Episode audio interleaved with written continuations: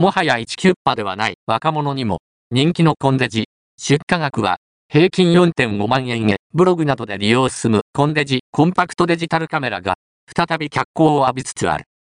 1キュッパ19,800円。など安いデジカメの代名詞とされ、スマートフォンに。市場を組まれたとも言われるが、ソニーやキャノンが。ブログなどの動画撮影をターゲットにしたコンデジで。若者の需要を獲得。